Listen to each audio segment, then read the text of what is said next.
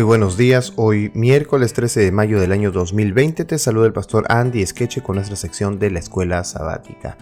Eh, el tema para toda esta semana se titula Idiomas, Texto y Contexto y se encuentra el texto de memoria en Deuteronomio capítulo 31 versículo 26 y dice, Tomad este libro de la ley y ponedlo al lado del arca del pacto de Jehová, vuestro Dios, y esté allí por testigo contra ti. El título para hoy, miércoles 13 de mayo, es Textos y contextos. Pues bien, las palabras en las escrituras siempre se dan en un contexto, no están solas una palabra tiene su contexto inmediato dentro de una oración y es esta unidad la que debe entenderse primero. Luego está el contexto más amplio de la unidad general en la que aparece la oración. Quizás sea una parte del pasaje, un capítulo o una serie de capítulos. Es fundamental comprender lo mejor posible el contexto de las palabras y las oraciones para no arribar a conclusiones erróneas.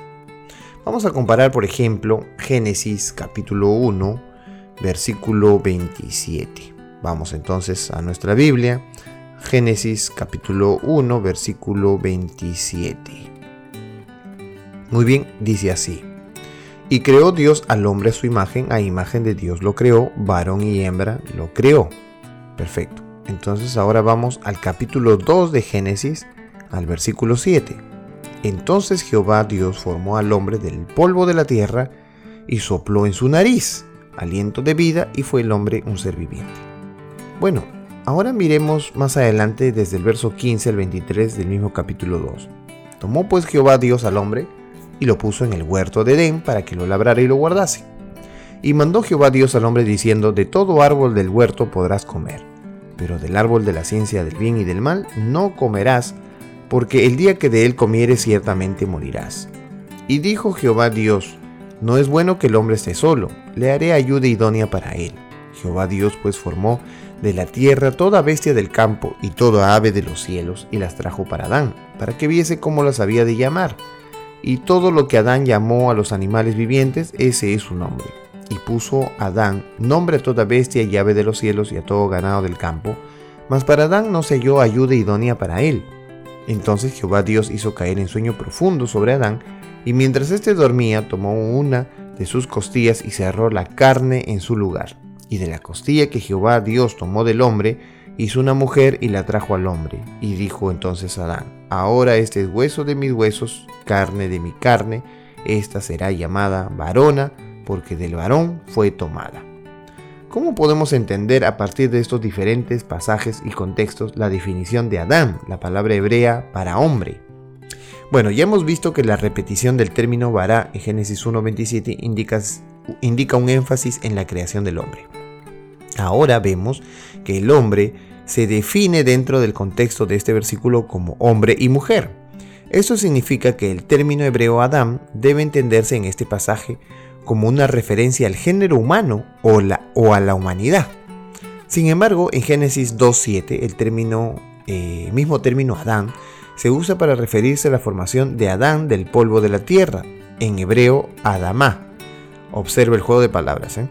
Aquí solo se hace referencia al Adán masculino, ya que la creación de Eva es posterior y de una manera totalmente diferente.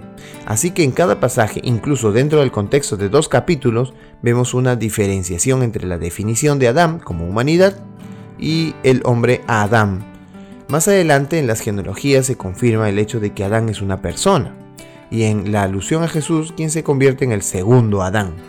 Así como la palabra Adán parece un pasaje específico, así también el contexto de la creación de Adán y Eva se encuentra en el relato más extenso de la creación, como podemos ver en Génesis 1 y 2. Esto es lo que se entiende por una unidad más grande. La unidad informa al intérprete de temas, ideas y desarrollos adicionales. A Génesis capítulo 2, verso 4 al 25 a veces se lo llama el segundo relato de la creación, pero en realidad solo hay una diferencia en el énfasis. Sin embargo, en ambos relatos se nos muestran los orígenes definitivos de la humanidad. Como podemos ver, el hombre y la mujer y la humanidad son creaciones directas de Dios. ¿Qué nos dice esto acerca de cuán necia es realmente la sabiduría del mundo al enseñarnos que surgimos de la mera casualidad?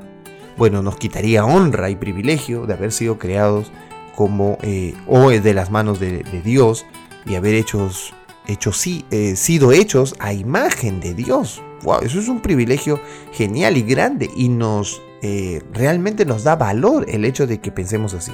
Pero cuando pensamos que hemos venido de un accidente cósmico, de que hemos evolucionado de algún animal, realmente el valor que debemos tener como humanidad se pierde, nos denigra, nos deshonra.